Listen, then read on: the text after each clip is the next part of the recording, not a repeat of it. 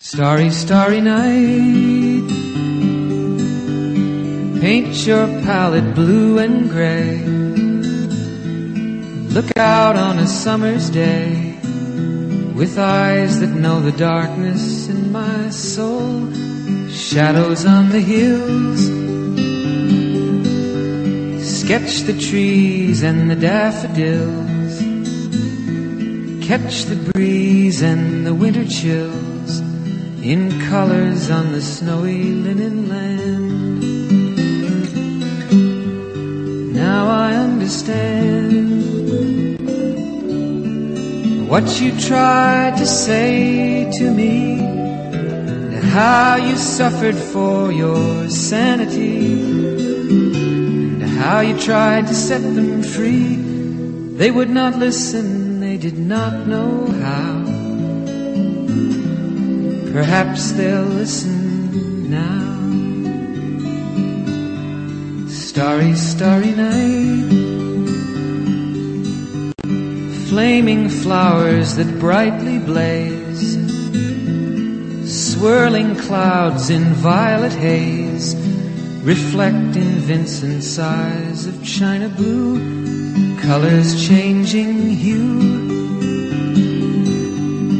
morning fields of amber grain, weathered faces lined in pain are soothed beneath the artist's loving hand. Now I understand what you tried to say to me, and how you suffered for your sanity and how you tried to set them free. They would not listen, they did not know how. Perhaps they'll listen now, for they could not love you. But still your love was true. And when no hope was left inside on that starry, starry night, you took your life as lovers often do. But I could have told you, Vincent, this world was never meant for one as beautiful as you. Starry, starry night. Portraits hung in empty halls. Frameless heads on nameless walls. With eyes that watch the world and can't forget. Like the strangers that you've met. The ragged men in ragged clothes. A silver thorn, a bloody rose. Lie crushed and broken on the virgin snow. Now I think I know what you tried to say to me, and how you suffered for your sanity, and how you tried to set them free.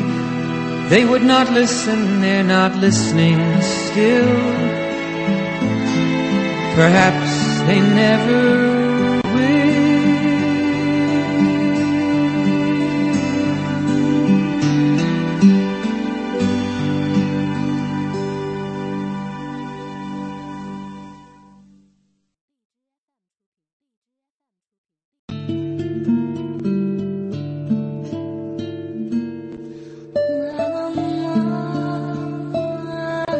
我小小的沉默了一下，听刚才吹歌的时候，突然想起了四月三号的晚上，我放这歌之前居然哭了。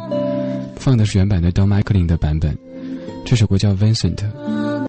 嗯，有人在说这歌背后好像有些故事，是不是能讲来听一下？没问题，这歌是我以前做的节目的主题曲。你会说，哎，一个节目犯得着这样吗？嗯，那是因为那个节目像我的孩子一样，真的像我的孩子一样。我是他的第一任主持人，也是最后一任。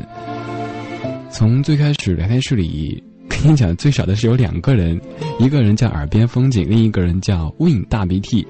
现在他也不怎么来了，玩消失了，都长大了哈，翅膀硬了。后来慢慢的到结束那天，聊天室里有两百多个人，我们当时说火啦火啦火啦，可是有什么意义呢？频道都没了，节目也没了。嗯，这歌把鸽子给放了出来。嗯，这首歌里有一句歌词，我想送给，也许你正在感觉不被理解的人。But I could have told you, Vincent, this world was never made for one as beautiful as you. 文森特，我本该告诉你，像你这样美好的灵魂，本来就不该来这肮脏的世间。这是著名的民谣歌手 Don m c l n 他在八十年代写出了一首歌曲，写给被很多人认为是疯子的梵高。我觉得这是一种英雄之间的惺惺相惜吧。他理解这首歌曲，后来被作为了包括纽约在内的很多大城市的梵高纪念馆的开闭馆、开闭馆的必播歌曲。后来我们节目改名叫做 Starry Night，然后不是改名就起个英文名，然后把它选做这个节目的主题曲。以前我一直避讳这个话题，想我不能再怀旧说民谣，但后来想，那有什么呢？都是一个妈生的几个孩子，干嘛大哥不能说二哥啊？反正我还挺怀念的，怀念那段日子里像梦幻一般的工作。放自己最喜欢、最擅长的歌，说自己最擅长的话，面对一帮根本不需要解释的家伙。我的幽默，我的悲伤，你们都懂。